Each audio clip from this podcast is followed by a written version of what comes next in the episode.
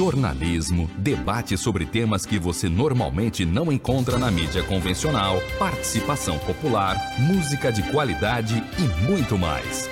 Web Rádio Censura Livre, a voz da classe trabalhadora.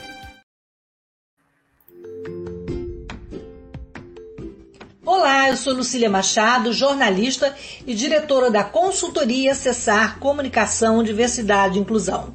Este é o podcast Acessando Lucília, que você ouve e assiste todas as terças-feiras, a partir das 18 horas, na web rádio Censura Livre, pelos canais do Facebook e do YouTube. Fique com a gente!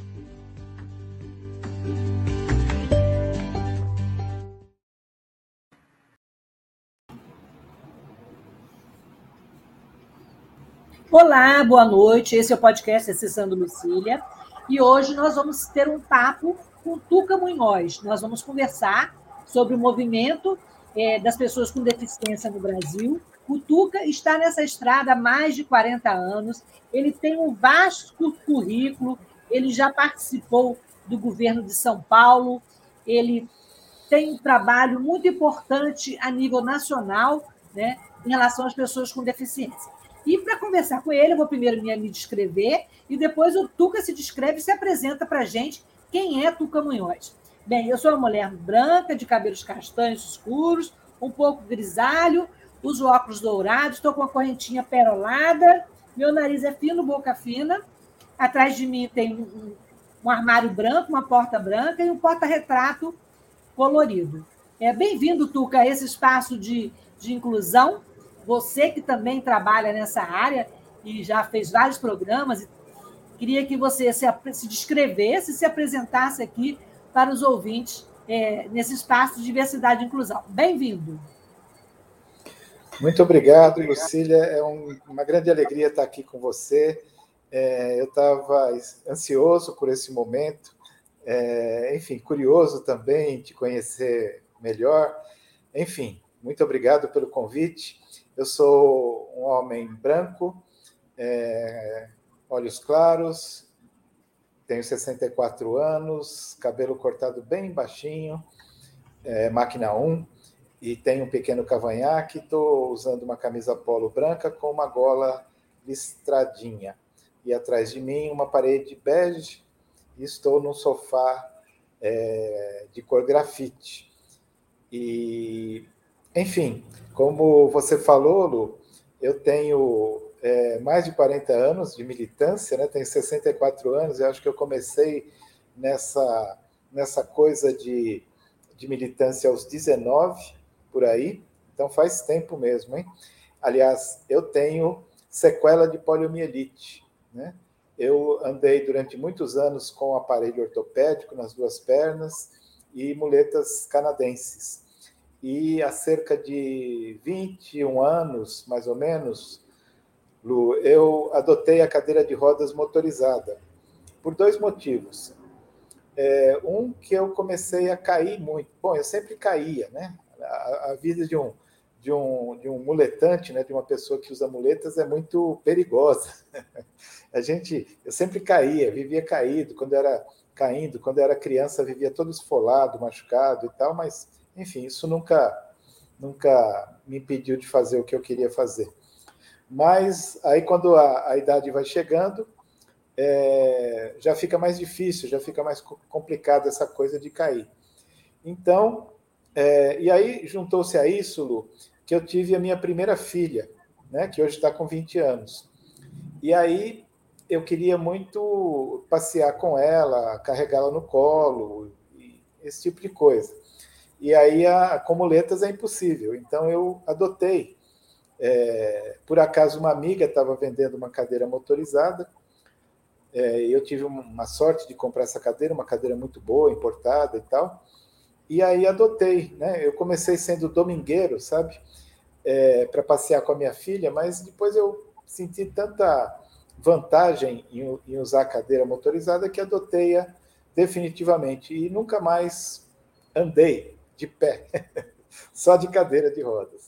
E em casa eu uso uma cadeira manual. Tem uma cadeira manual para usar eh, dentro de casa e é motorizada para sair na rua, que é uma coisa maravilhosa. Como diz uma amiga minha, é uma professora lá da terapia ocupacional da USP, a Fátima Oliver, ela diz assim: quem, as pessoas não voam, por isso usam avião. E as pessoas que não andam usam cadeira de rodas. Ótimo, gostei disso, gostei disso. Ô, Tuca, então, você vem de um tempo, quer dizer, quando a gente começou esse movimento, há 40 anos atrás, eu ainda não era uma pessoa com deficiência, eu fiquei aos 39 anos, eu tenho 61, em que os modelos de cadeira eram outros e os modos de lutar pela inclusão também eram outros, né? Como você vê hoje, no Brasil de hoje, é, o avanço do movimento das pessoas com deficiência no Brasil? É, dois aspectos, Lu.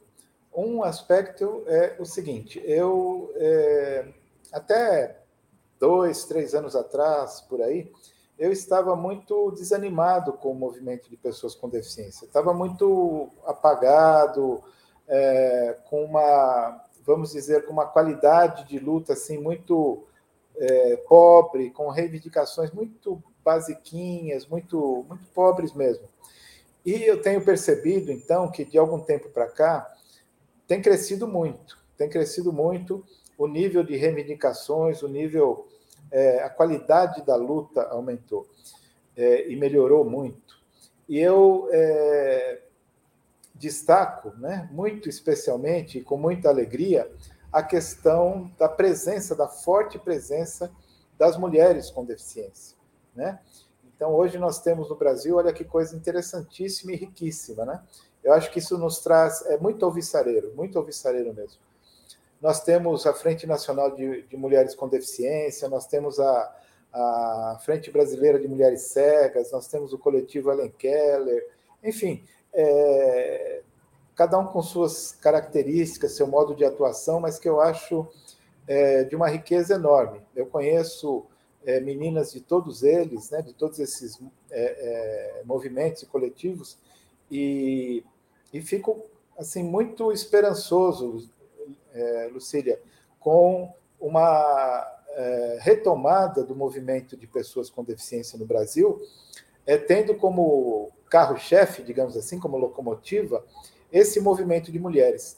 E aí, respondendo a, a, uma outra parte da sua pergunta, eu acho que esse, essa característica de termos as mulheres à frente desse movimento é de uma importância enorme, pelo fato de que essas mulheres com deficiência têm é, puxado e provocado muito a discussão da questão feminina.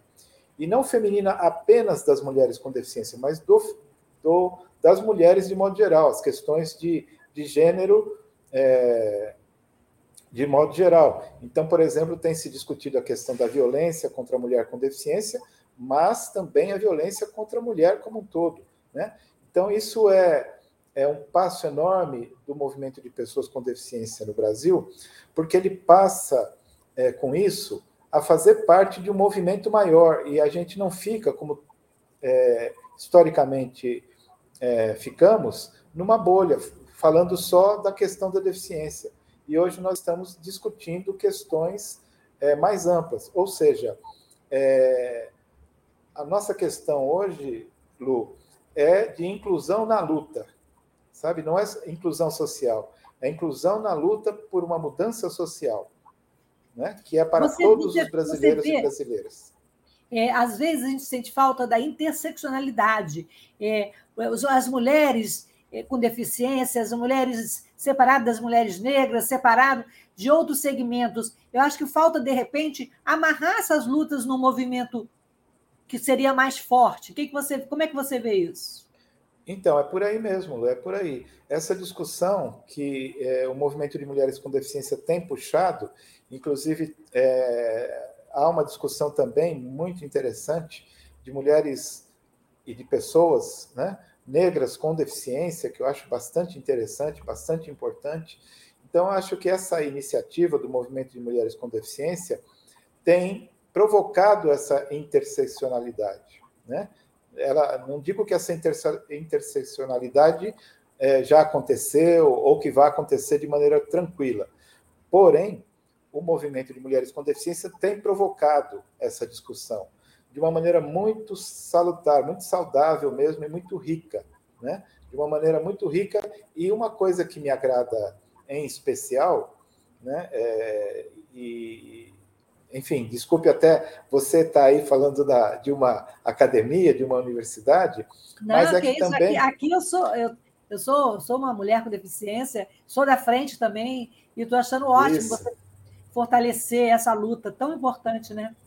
Então, Lu, porque eu acho que essa discussão, ela é uma parte desse, desse, desse movimento de mulheres faz essa discussão na academia, né? O que eu acho interessante. Mas mais interessante, mais importante, ao meu ver, é essa discussão feita na rua. Na rua, eu quero dizer onde as pessoas vivem cotidianamente, onde a, a, existe a troca das relações sociais, etc. Né? Então, isso, para mim, é de uma importância enorme. Eu é, quero acreditar, inclusive, que é, esse movimento de mulheres, nós homens com deficiência, todos os homens, acho que cumpre a nós agora contribuir no fortalecimento dessa luta. Né? Eu, Eu vou é antecipar é uma pergunta mundo. que estava lá na frente, que era sobre o projeto Calhandra. Que você, o projeto Calhandra, né? Você é o único homem que participa desse movimento? O que, que é pois o é. projeto é. E, e qual o seu papel lá dentro? Deixa eu contar então para você desde o começo, Lu. É o seguinte: há coisa de uns oito anos, mais ou menos, eu e uma amiga é justamente essa amiga que eu citei, que assumiu agora a, a, a organização da, da Síndrome de Pós-Polio, a G14, uma grande amiga, Sandra Ramalhoso, eu e ela é, criamos um coletivo aqui em São Paulo chamado Yes We Fuck, né? para discutir a questão do sexo, da sexualidade e dos direitos reprodutivos das pessoas com deficiência. Esse coletivo foi inspirado por dois outros coletivos lá da Europa, um da Espanha, que se chama We Fuck, e um de Portugal, que se chama Nós Fodemos. Os portugueses são mais cara de pau, né? E, e nós começamos a fazer essa discussão aquilo e fazíamos encontros sema, é, mensais.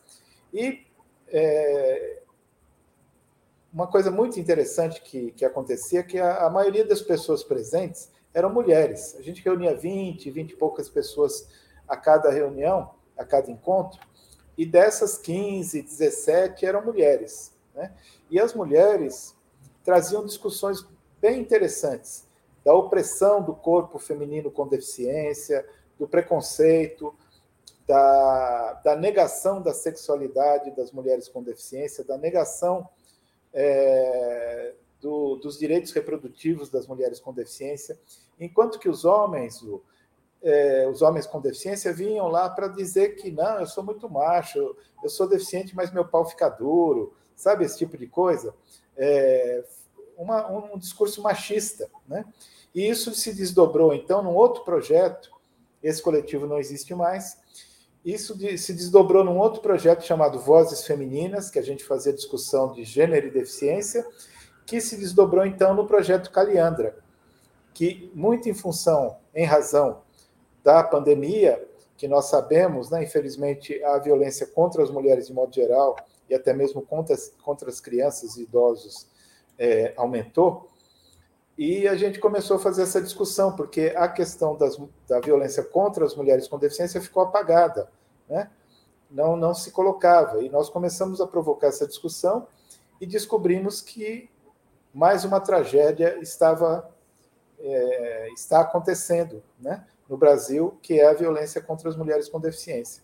Então, nós conseguimos reunir centenas de mulheres para fazer essa discussão, conseguimos reunir é, delegacias das mulheres de várias regiões do Brasil, de delegadas, chefe das delegacias das mulheres, é, de secretarias de segurança, é, enfim, caminhamos bastante. Né? Agora a gente teve um, um período aí mais de, de maré baixa, mas é uma, é uma discussão que vale a pena, muito, muito a pena ser fortalecida, porque é, é, é mais uma, uma possibilidade, inclusive, de construirmos e fortalecermos essa interseccionalidade, né? ao se falar da violência contra as mulheres com deficiência, contra as mulheres, contra as mulheres pretas, enfim, é uma discussão que, enfim, é de nossa obrigação. E, Lu, eu fico muito é, feliz com essa questão, como eu te falei antes, porque nós, pessoas com deficiência, lutamos por inclusão, mas nós temos a obrigação de nos incluirmos também na luta do povo brasileiro. Essa não é só as pessoas com deficiência que são oprimidas, que são marginalizadas, que são excluídas. Nós sabemos disso. Né? Então, é, é nossa obrigação também participar dessa luta. O, Duca, e voltando um pouquinho, a gente avançou nos últimos anos, né, realmente com a legislação, com a própria Convenção Internacional dos Direitos das Pessoas com Deficiência. A gente tem a lei de cotas de 91, a gente tem a LBI, né, mas até que ponto a gente precisa é, que essas leis e que essas convenções se façam parte do dia a dia das pessoas com deficiência e que a gente não precise ficar mendigando é, por locais acessíveis, por inclusão escolar e por uma série de coisas que fazem parte do cotidiano de nós, pessoas com deficiência. Lu, a lei, a legislação, ela se transforma em realidade por meio da política pública. Né? É, a lei só não, não, não, significa nada, ela tem que se transformar numa política pública.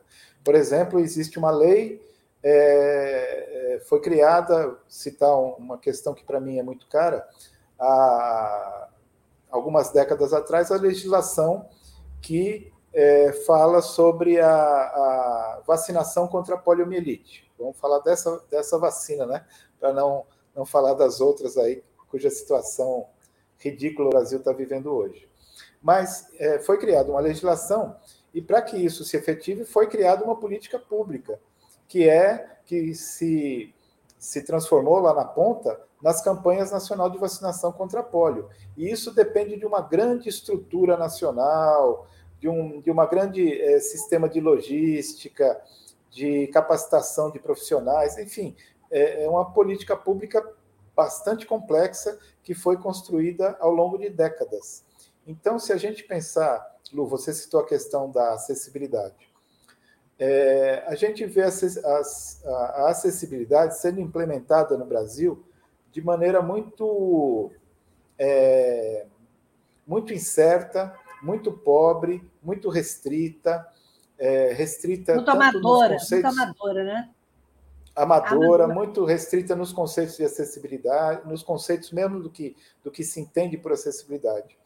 Ocorre, Lu, que eu tenho experiência, já trabalhei é, em gestão pública duas vezes aqui na cidade de São Paulo, uma vez na cidade de Santo André, que é aqui na região metropolitana é, de São Paulo, e o que eu percebo é que nós temos que criar uma cultura na gestão pública de acessibilidade. Né? A, a, a, não existe um conhecimento, uma cultura de acessibilidade e nem se conhece também. É interessante, olha o Nazareno aí, Nazareno é um amigo. Está é, cheio de gente aí, depois eu vou ler os um comentários. Um abraço aí, querido. É, entre outros aí que eu já vi, é, outros e outras que estão nos assistindo. Mas o que eu percebo Lu, é que não, não existe uma cultura de acessibilidade e também não se conhece o público que demanda acessibilidade. Né? Não se conhece que acessibilidade as pessoas precisam. Né? É, as questões de acessibilidade são muito, como você falou, muito restritas e muito pobres no Brasil. E eu quero falar uma coisa aqui provocativa. A questão de a acessibilidade no Brasil é, e também em outros lugares do mundo, mas fiquemos por aqui. A acessibilidade foi sequestrada pelos arquitetos, né? E como se a questão da acessibilidade fosse um campo de conhecimento da, dos profissionais de arquitetura. E eu não concordo absolutamente com isso. A acessibilidade está no campo dos direitos humanos e não no campo da arquitetura. Essa é uma questão que eu faço. É, esse é um tema que eu faço questão de, de frisar o tempo todo. Acessibilidade é direitos humanos, né? Acessibilidade é direitos humanos. Acessibilidade As pessoas não é ficam muito presas à acessibilidade física, acessibilidade arquitetônica, exato. né? Exato, exato. Fica muito presa a isso e pior, fica muito presa às normas técnicas. Aquela norma técnica 90-50. Acessibilidade é aquilo. É a rampa, é o banheiro, é a altura do vaso, E não é isso. Acessibilidade é o direito de, de ir e vir que todo ser humano tem, né? de ocupar os espaços, do direito à cidade, e é assim que a acessibilidade tem que ser vista. E mais, nós temos que pensar agora, Lu, não só acessibilidade, ir além.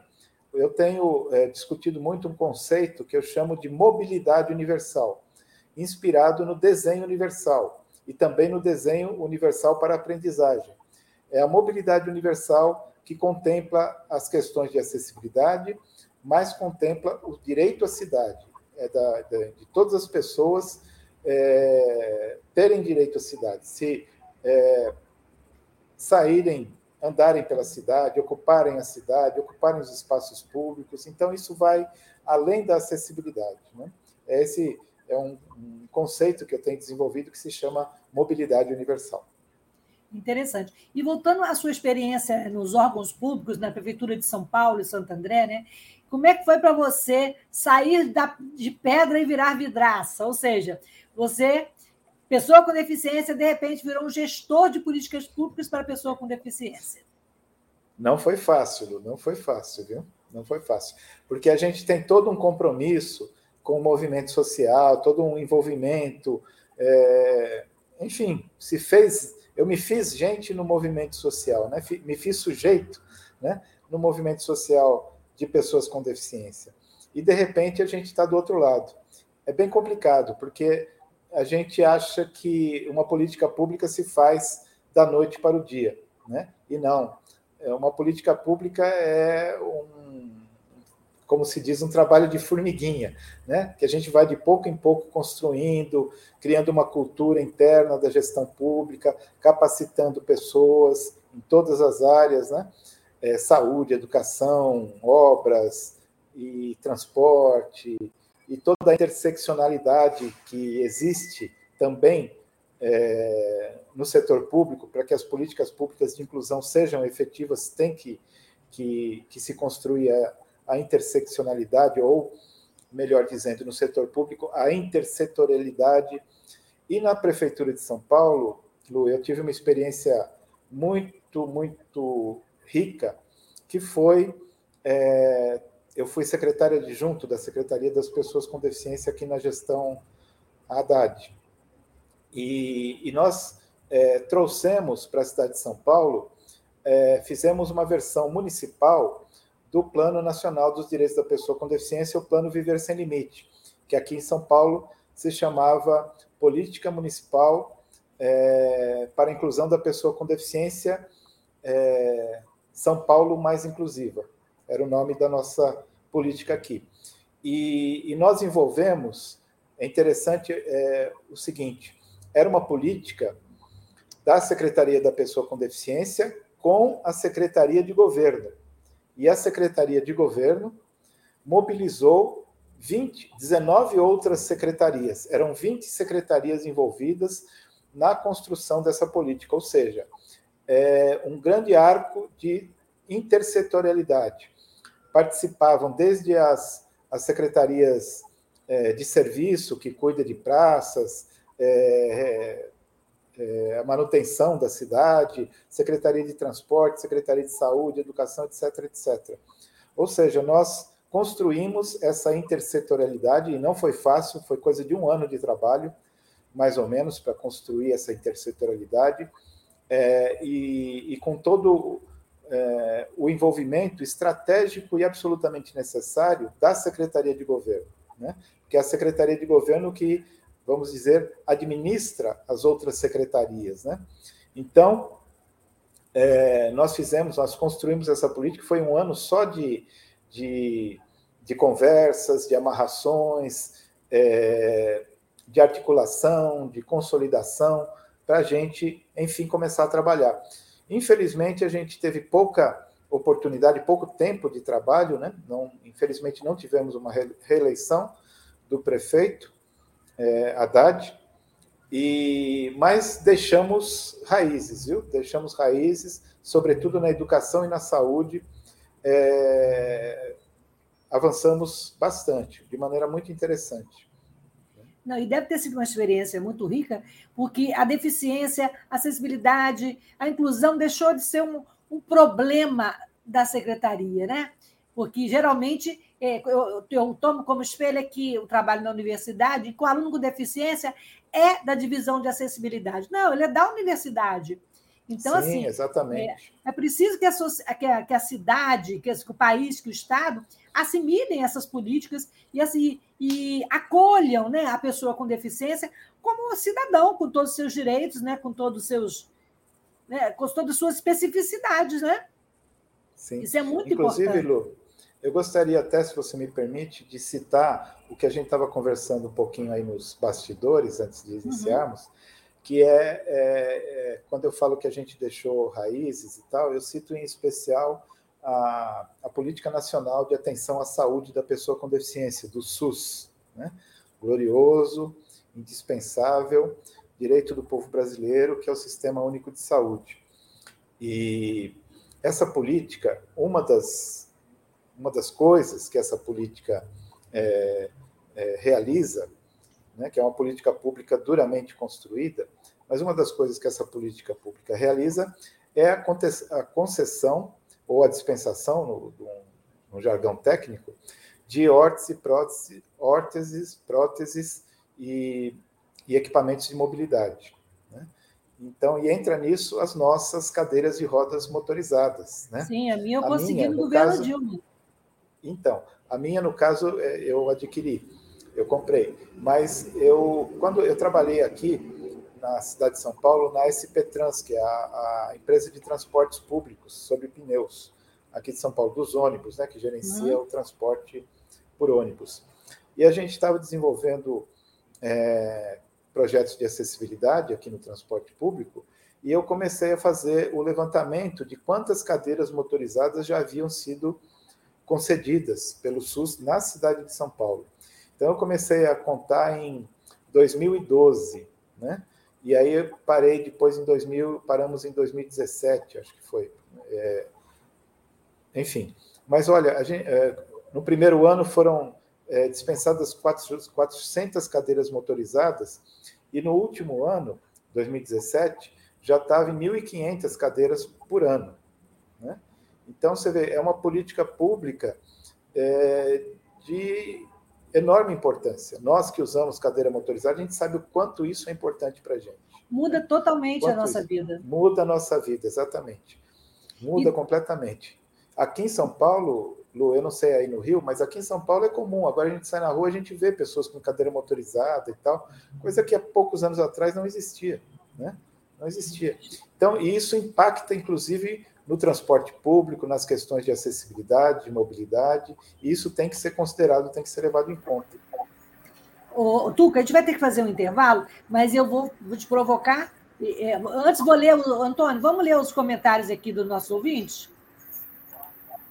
É, tem um monte de gente participando aqui.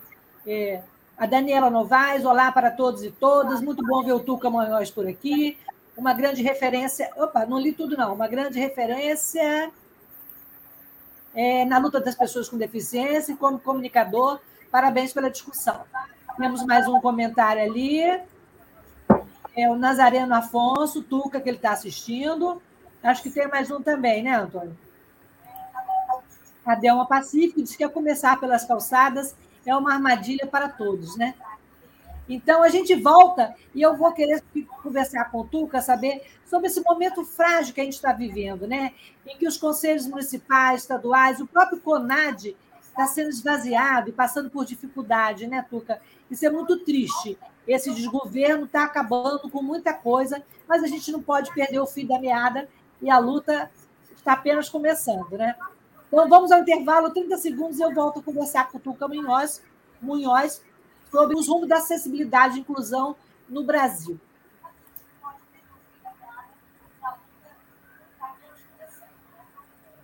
Acompanhe a programação da Web Rádio Censura Livre no site www.clwebradio.com, no aplicativo exclusivo para ouvir rádio no celular, tablet e Smart TV.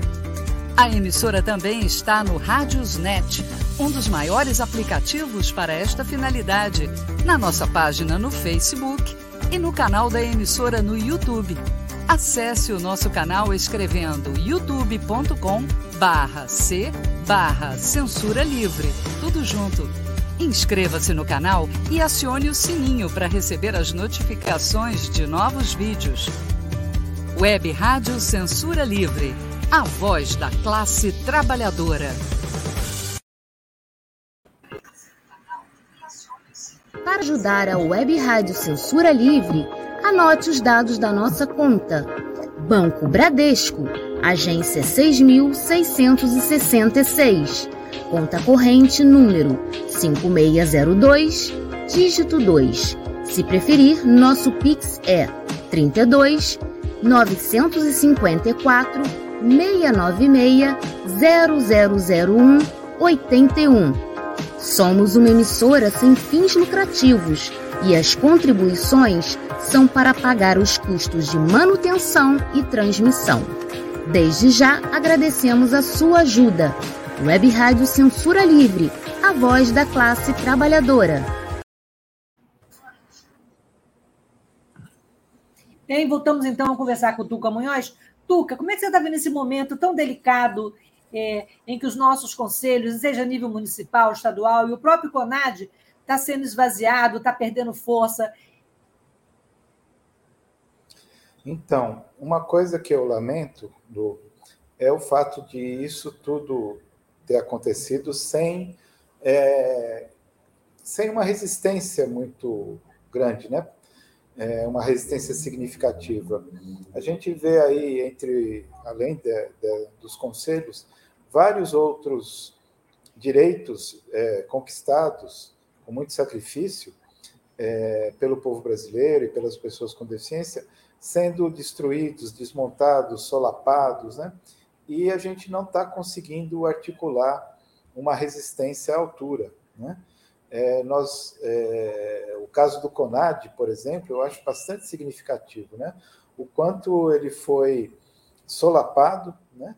e a gente não conseguiu é, antepor né? uma resistência ou fazer um barulho, no mínimo. Né? A gente viu que a coisa foi né? é muito fácil para eles, muito fácil. É, essa outra questão, é, não sei se você participou das discussões sobre a, a, o índice brasileiro de funcionalidade, né?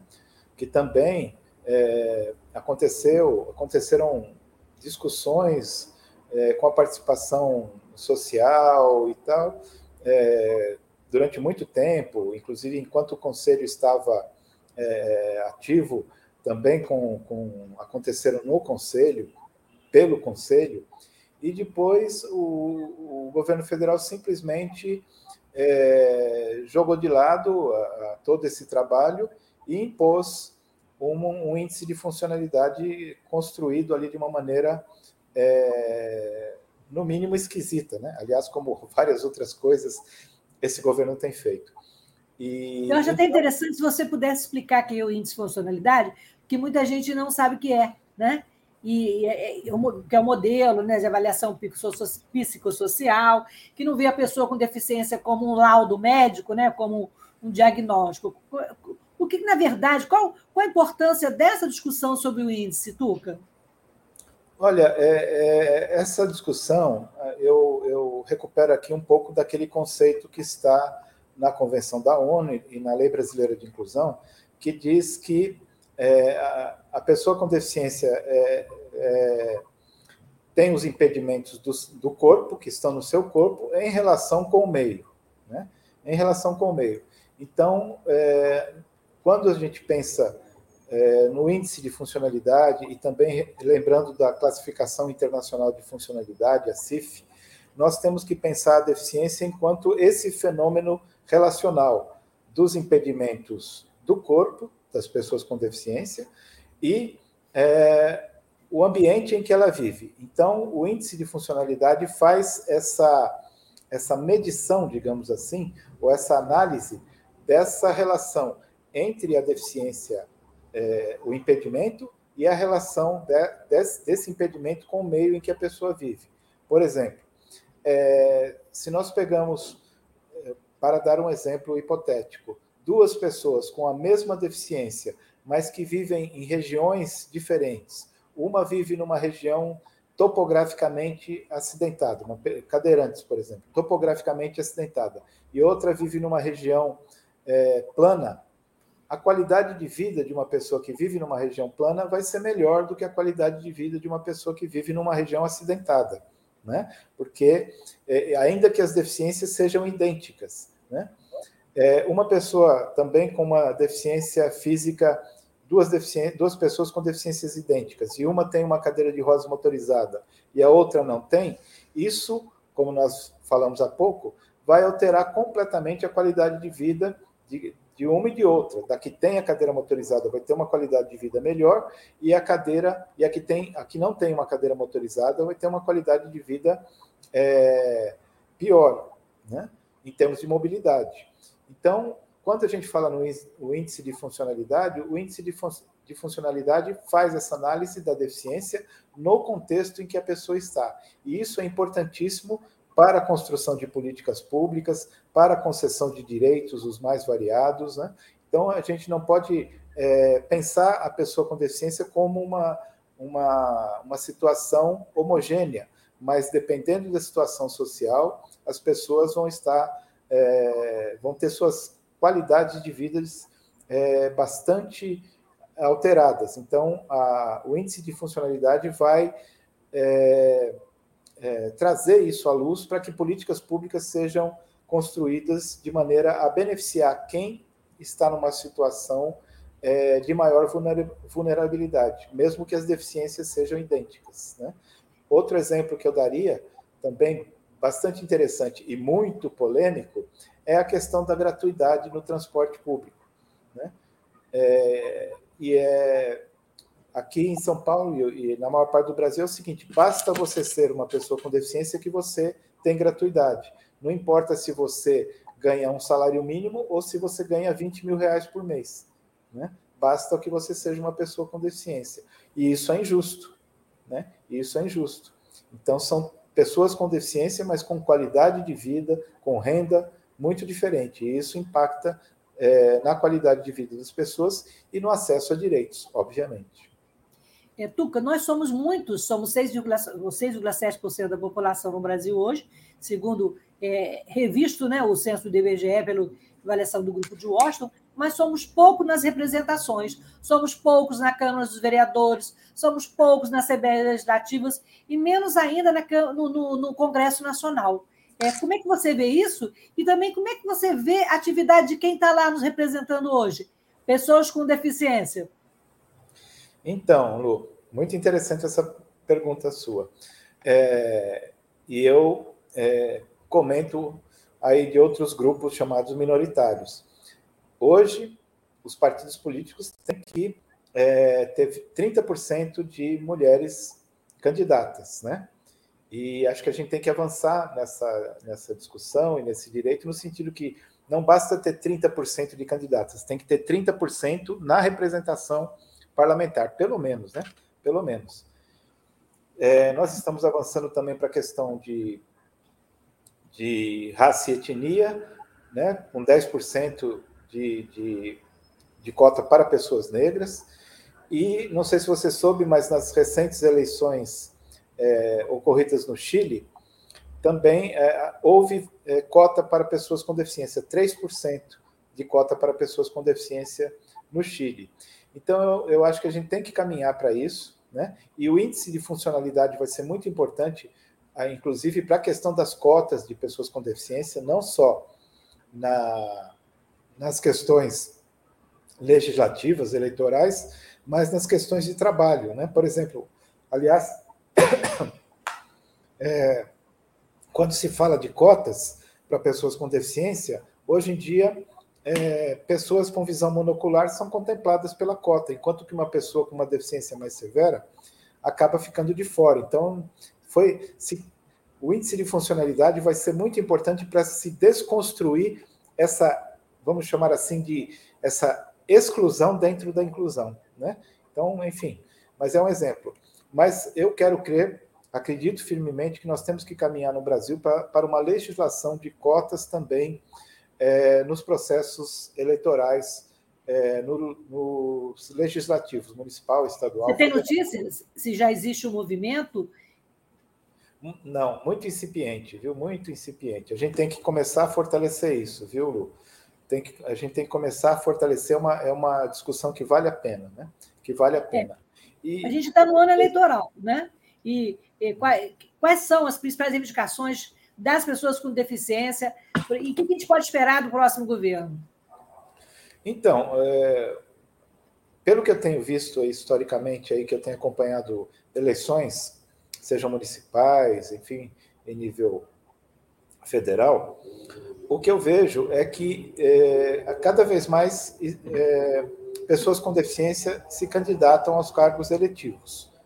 Porém, vejo duas coisas. Uma, que são pessoas é, assim sem articulação nenhuma, cada uma é, fazendo o seu discurso, cada uma é, com, a, com o seu projeto. Não há um projeto articulado de pessoas com deficiência para ocupação de cargos públicos. Isso é ruim.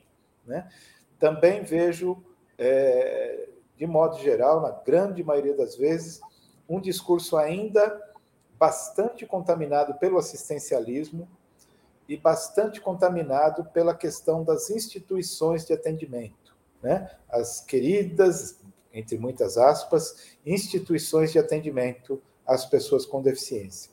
Então, é, eu vejo que um caminho interessante que nós temos que construir é criar uma articulação entre candidatos, claro que nem todos vão participar de uma articulação, que tenha um discurso unificado, que tenha uma, uma visão política é, unificada no sentido, por exemplo, é, no mínimo, de é, construção de políticas públicas a partir da Lei Brasileira de Inclusão. Né? É, esse é o caminho. Mas eu gostaria de, de, antes que a gente esqueça, de responder outra parte da sua pergunta, que o que nós temos hoje em nível federal, é, aqui na cidade de São Paulo, por exemplo, não tem nenhuma, nenhum parlamentar na Câmara de Vereadores com deficiência. É, na Assembleia Legislativa, nós temos uma, um, um, deputado estadual que é cego, mas que não faz a, a, o discurso é, dos direitos da pessoa com deficiência faz quando lhe é oportuno, né? faz porque tá, pega bem fazer. Né? É, e nós temos, inclusive, uma comissão legislativa para os direitos da pessoa com deficiência, mas que é dominada, é, praticamente toda ela, pelas APAES, né? pelas APAES aqui do estado de São Paulo. Então, isso não, não nos representa. E não representa as pessoas com deficiência intelectual também. Né? Representa eles próprios, representa as instituições e não as pessoas com deficiência. É bem diferente, completamente diferente. E, é, infelizmente, em nível federal, eu não vejo, não vejo uma atuação. Eu tenho muito carinho pela Mara Gabrilli a respeito, mas eu considero que ela tem uma atuação muito tímida, muito tímida, é, enquanto uma senadora da República, eu acho que ela tem uma atuação muito tímida.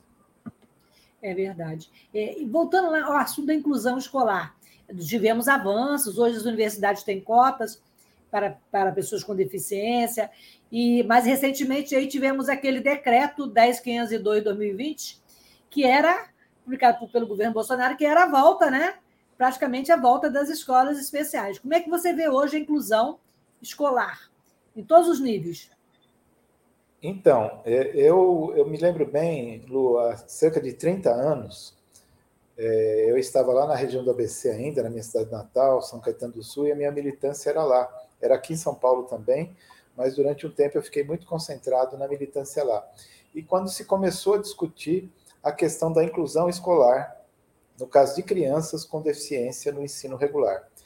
E é, eu lembro bem, Lu, houve uma resistência enorme uma resistência enorme.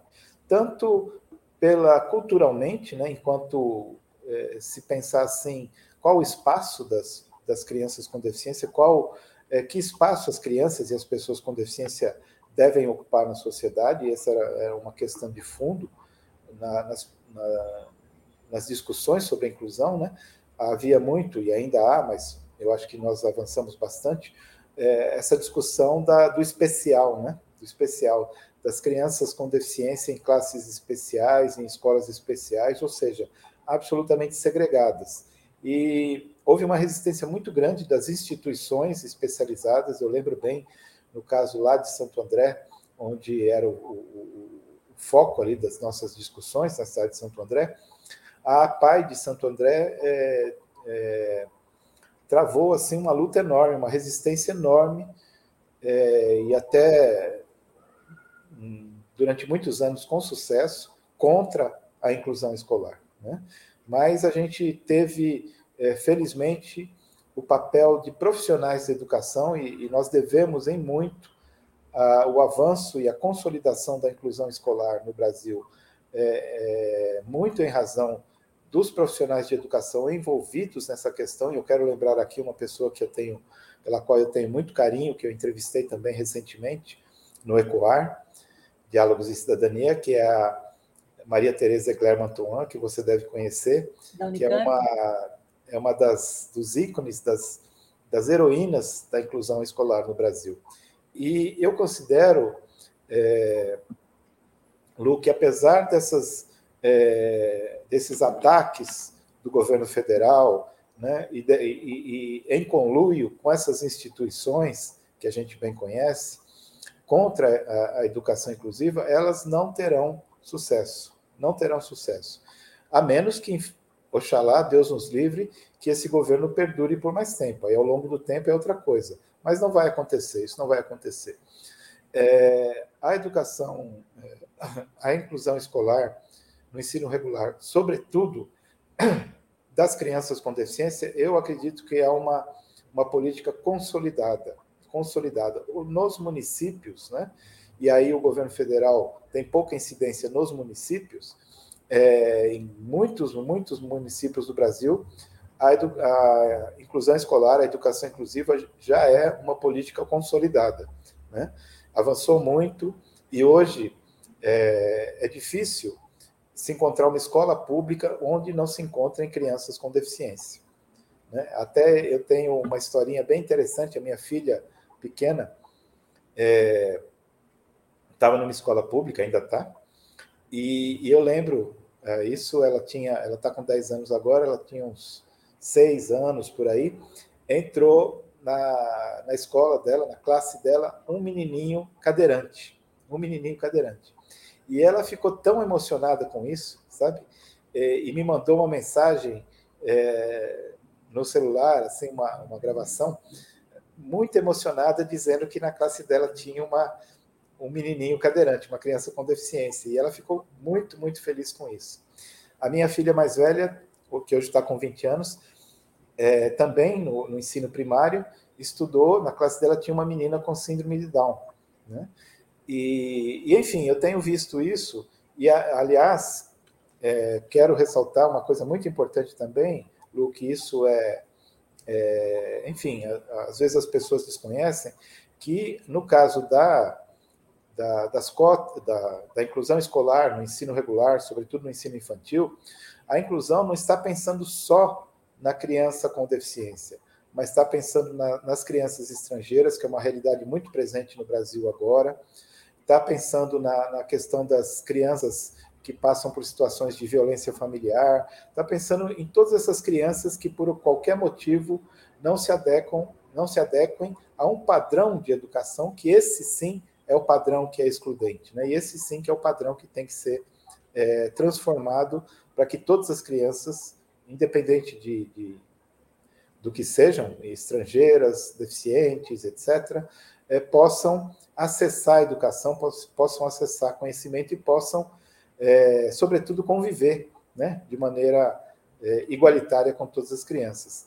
E a escola tem que dar essas condições para as pessoas, para todas as crianças, tem que oferecer essas condições em todos os níveis, né, inclusive na, na, no ensino universitário. E eu vou entrevistar, inclusive, eu te falei da, da do programa ECOAR, vou entrevistar é, uma das maiores estudiosas aqui no Brasil do, do Desenho Universal para Aprendizagem, que é a Elizabeth Costa Renders, que é uma grande militante da inclusão escolar no Brasil, que trabalha já há muitos anos nessa questão.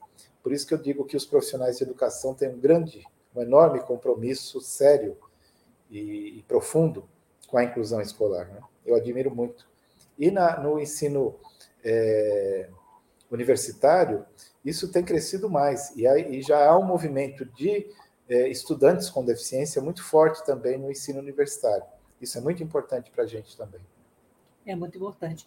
E a gente falou de inclusão escolar, e a gente viu, ano passado, tivemos é, episódios de capacitismo, ministro da educação, né, falando que as crianças com deficiência atrapalhavam na escola, e recentemente nós vemos, vimos, é, essa semana mesmo passada, é, um, na Europa, né, um presidente que levou uma criança com Down que teria sido é, molestado, molestado não, teria sido é, é, não teria sido acolhida pela escola, né? E como é que você vê o capacitismo, essa palavra que está na moda, né? Você sofre muito capacitismo, como é que a gente lida com o capacitismo? Interessante, Lu. É, primeiramente, eu gostaria de dizer que o capacitismo, né, como, como as pessoas percebem, vem da palavra capacidade. Né? Então, nos, em relação às pessoas com deficiência, nos é imposto essa, esse carimbo da incapacidade. Né? Mas não só em relação às pessoas com deficiência. É, outros grupos sociais, outras minorias também são tidas é, como incapazes. Né? Quando você pensa, por exemplo, o branco, é, no seu preconceito, julga o negro incapaz para isso ou para aquilo, julga o indígena incapaz, julga as mulheres incapazes, não é? Quando se paga menos para as mulheres é, do que para os homens é porque se as julgam incapazes. Né? Então, esse termo capacitismo, ele, ele foi, é, tem se prestado muito ao fortalecimento da luta pelas pessoas com deficiência, mas eu acho importante a gente ter em mente que ele se presta também a outros grupos sociais oprimidos, né? Ele se presta também a, a, a esses grupos sociais. Isso é importante nós é, reitero o que eu falei no, no começo, é importante a gente ressaltar para que a gente é, faça essa discussão é, de modo interseccional também. Isso é, é, bacana. E então eu acho que é, quando a gente é, acha, quando nós pessoas com deficiência encontramos esse termo que a gente pode definir como uma expressão do preconceito em relação às pessoas com deficiência, também as pessoas com deficiência, isso nos fortalece né? Porque o, o, esse preconceito em relação às pessoas com deficiência, ele era, às vezes nem as próprias pessoas com deficiência o percebiam, né? E hoje, cada vez mais, nós percebemos. Ainda muito pouco, viu, Lu? Ainda nós precisamos crescer muito nessa apropriação, nessa apropriação, porque muitas pessoas com deficiência, ao sofrerem preconceito, não percebem aquilo como preconceito, não percebem aquilo como preconceito. É, é muito interessante isso, é muito interessante. É, eu praticamente, Lu, é, eu não sei se eu tenho o espírito muito crítico, mas eu posso dizer para você que praticamente todos os dias eu sofro preconceito. De alguma maneira eu sofro preconceito. Todos os dias. Desde o do preconceito daquele na, nas, nas relações pessoais e, obviamente, no preconceito estrutural. Quando você não encontra acessibilidade, isso é preconceito estrutural. Né? Não é um, é o que eu estava dizendo no começo, não é um problema técnico. A falta de acessibilidade não é um problema técnico, é um preconceito estrutural, né? É um preconceito estrutural. Quando você constrói um edifício, você não coloca degrau na garagem, né? Mas coloca degrau na entrada, né?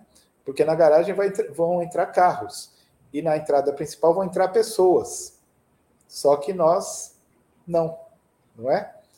Então, isso é preconceito estrutural. Ninguém faz uma garagem com, com degraus, mas faz uma entrada com degraus.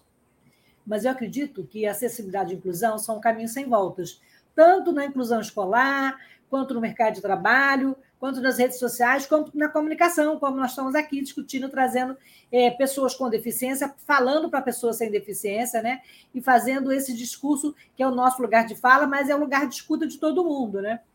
Então, assim, eu sei que você tem é, trabalhos também, já trabalhou com rádio, e tem o seu programa Tu Camanhães Convida, e tem esse outro que você falou do Ecoar. É, qual a importância desses espaços, como o meu podcast, como o seu programa e, e como outras iniciativas, é, para dar visibilidade à nossa luta?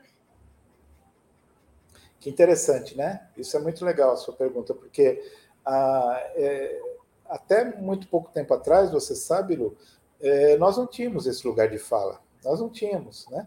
Eram as instituições que falavam pela gente. As instituições falavam por nós, né? O pouco que falavam, né? É, falavam por nós, o que nós precisávamos, o que o que era importante para a gente. E hoje, né, já de alguns anos para cá, alguns bons anos para cá, cada vez mais a gente tem ocupado esse espaço. E ocupado esses espaços de comunicação é absolutamente importante. Absolutamente importante. É, eu admiro muito você fazendo isso, outras pessoas que estão é, é, trabalhando com comunicação. E não sei, eu conheci recentemente um cara que eu virei fã também, não sei se você conhece o Ednilson, da Bahia. Sacramento? Isso, exatamente, e... que tem um, um podcast Cultura e Acessibilidade, muito bom, de muita boa qualidade, o programa, enfim, e outras pessoas, várias outras, que estão aí é, ocupando espaços, né? É, na comunicação ou espaços nas discussões é, que são importantes para a gente, né?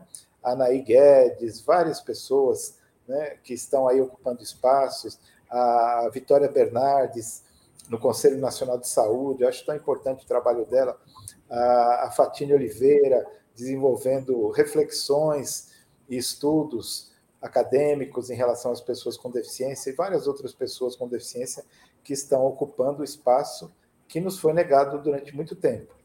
E, e certamente nós sabemos disso, nós sentimos é, na carne o quanto é difícil ocupar esses espaços, né? o quanto é difícil é, para qualquer pessoa, para qualquer deficiência, ocupar os espaços.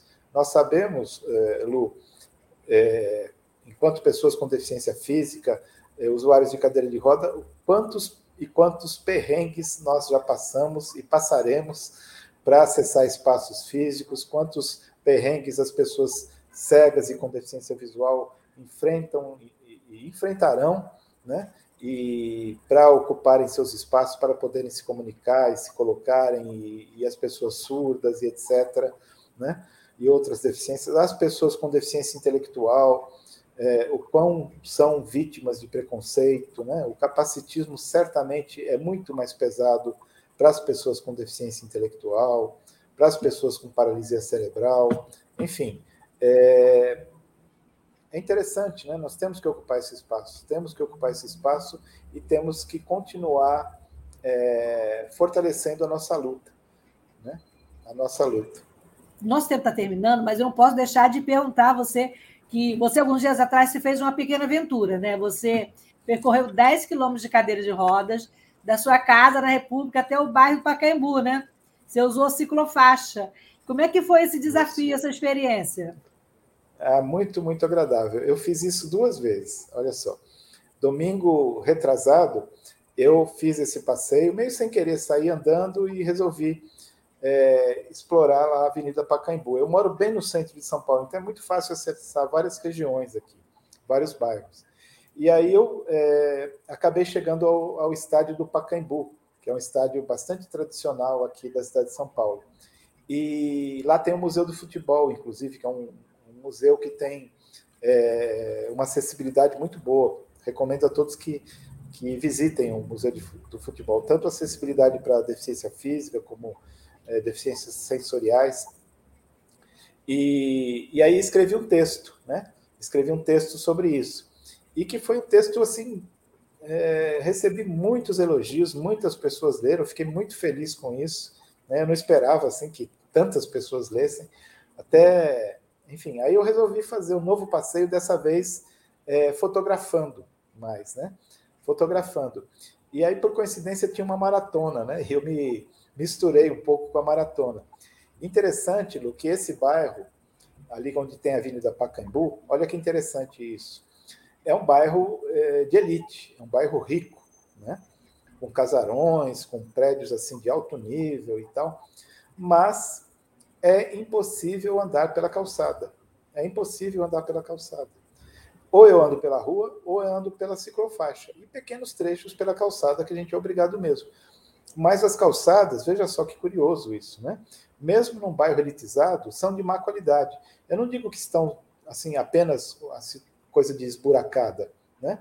Mas é que uma é assim, outra é assada, muda. Cada lote é uma calçada diferente. Cada lote. A rua não, né? É o asfalto que vai do começo ao fim, é asfalto. Enquanto que na, as calçadas cada um faz como quer, né? Cada um faz como quer. E a qualidade, por cinco metros você anda bem, outros cinco metros você sacoleja, outros cinco metros você cai no buraco, sabe? É, é de péssima qualidade. Né? Hoje mesmo eu estava reparando, as guias rebaixadas aqui em São Paulo, aqui no centro, que felizmente temos muitas, são de qualidade inferior aos rebaixamentos feitos para a ciclofaixa. Né? A, a, a, guia rebaixada da ciclofaixa é lisa, não tem nenhum degrauzinho, enquanto que a, a guia rebaixada para o cadeirante tem um degrauzinho, né? que dá aquele chacoalhão e tal, e enfim, a qualidade é ruim. Mas é isso. Eu fiz isso, documentei, é, tem até uma foto que eu achei que as pessoas iam comentar e não comentaram, é, porque eu acabei tendo que fazer xixi assim, estava muito apertado, estava com é, achando que eu ia usar o banheiro do Museu do Futebol, mas estava fechado, e tinha banheiros, é, banheiros químicos, né? E banheiro químico colocar, o banheiro químico acessível colocado num local inacessível. Gente, né? em cima de um degrau. É muito normal isso para eles, né? exato, exato. Eu já vi isso outras vezes. Então, é, é, é, essa cultura de acessibilidade que não existe. As pessoas não sabem o que é acessibilidade. Né? Não sabem. Né? E, enfim, mas foi um passeio muito interessante que eu me sinto é, apropriando, me apropriando da cidade, sabe? Tomando conta da cidade. Eu, enquanto uma pessoa com deficiência, eu acho que isso é, é, simbólico. Um direito, se... é um direito nosso que a gente nem tem, né? A gente não sabe que tem, né? Eu não sei se eu sou muito pretencioso, mas eu acho que eu posso estimular outras pessoas a fazerem isso. E até o Romerito, você conhece o Romerito, que é de Belo Horizonte? Não, não. É um rapaz cego é, de Belo Horizonte. Ele falou também que faz isso enquanto cego e tem outras percepções da cidade e tal. É interessante, né? A gente até precisa fazer um, um passeio misto, né, entre várias deficiências. E, mas eu me sinto assim me apropriando da cidade e não me apropriando só do meio físico da cidade. Mas eu acho muito importante que as pessoas me vejam, né? Que as pessoas me vejam e, e, e que eu esteja lá junto delas, né? misturada a elas, né? ocupando aquele, aquela ciclofaixa, ocupando aquela calçada, ocupando a rua, é, enfim, é, eu eu não sei se, repito, se sou pretencioso, mas eu quero é, fazer com que isso estimule outras pessoas com deficiência a ocuparem os espaços, né? a não terem medo de saírem na rua, a não terem vergonha de saírem na rua, a não terem medo nem vergonha nem nada de enfrentarem situações de não acessibilidade, porque isso vamos enfrentar mesmo, né? sem, sem dúvida nenhuma, nós vamos passar por situações em que não há acessibilidade, em situações que há preconceito.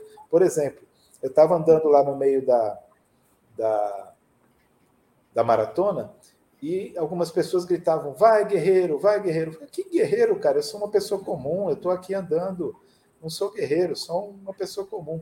Né? Aliás, eu já participei de maratona de, com cadeira manual, é, Lu, e olha só que ridículo, às vezes as pessoas me empurravam. Falou, cara, eu estou aqui concorrendo, eu estou aqui correndo. E as pessoas me empurravam, achando que eu estava lá querendo ser empurrado. Ou seja, o capacitismo se manifestando o tempo todo. Né? O tempo Com todo. certeza. Ô, ô, Tuca, o nosso tempo terminou. Eu queria agradecer demais a sua participação, a nossa troca aqui. E eu queria fechar com o seu texto, o finalzinho do seu texto. Você conta que há muitos anos você e vários amigos realizaram três edições né, de, do Enduro da Autonomia que consistia na descida da Estrada Velha de Santos em cadeiras de rodas motorizadas no Enduro. É isso. O Enduro é um desafio que os participantes colocam para enfrentamento de caminhos e trajetos difíceis, desafiadores, e mesmo penosos e perigosos. Né? E no nosso caso, as pessoas com deficiência, segundo o seu texto, o Enduro se dá todos os dias, dá-se praticamente em todos os caminhos e todos os trajetos. Então, eu queria agradecer você ter dividido a sua, a sua trajetória, e que a gente continua nesse enduro e que a gente vai para frente e que a luta continua e que a gente ocupe novos espaços da cidade, no país, no mundo e que a acessibilidade deixe de ser é, uma palavra e seja uma ação, né, Tuca? Para você finalizar aí, que já estamos no limite aqui. Vamos tornar a, a realidade, a acessibilidade, uma re, realidade cotidiana de todas as pessoas com deficiência. Uma realidade ampla, uma acessibilidade ampla, geral e restrita. E a luta continua. Beijo grande. Muito obrigada pela sua participação. Gente, gente voltamos na próxima terça-feira e o, a nossa conversa com o Tuca vai estar disponível no meu canal, é, acessando Lucília no YouTube. Tá? Temos aí o Nazareno, tá Parabéns Tuca. Gostei de ouvir você sobre capacitismo. E também nas redes é, da, da Web Rádio Censura Livre, tanto no YouTube quanto no Facebook. Beijo grande e até a próxima terça-feira, gente. Obrigado, Lu. Obrigado, Antônio. Obrigado.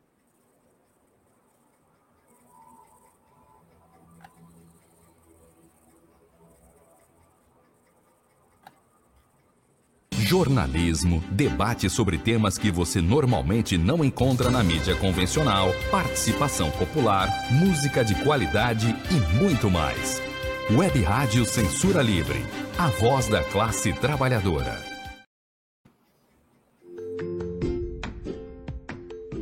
Olá, eu sou Lucília Machado, jornalista e diretora da consultoria Cessar Comunicação, Diversidade e Inclusão.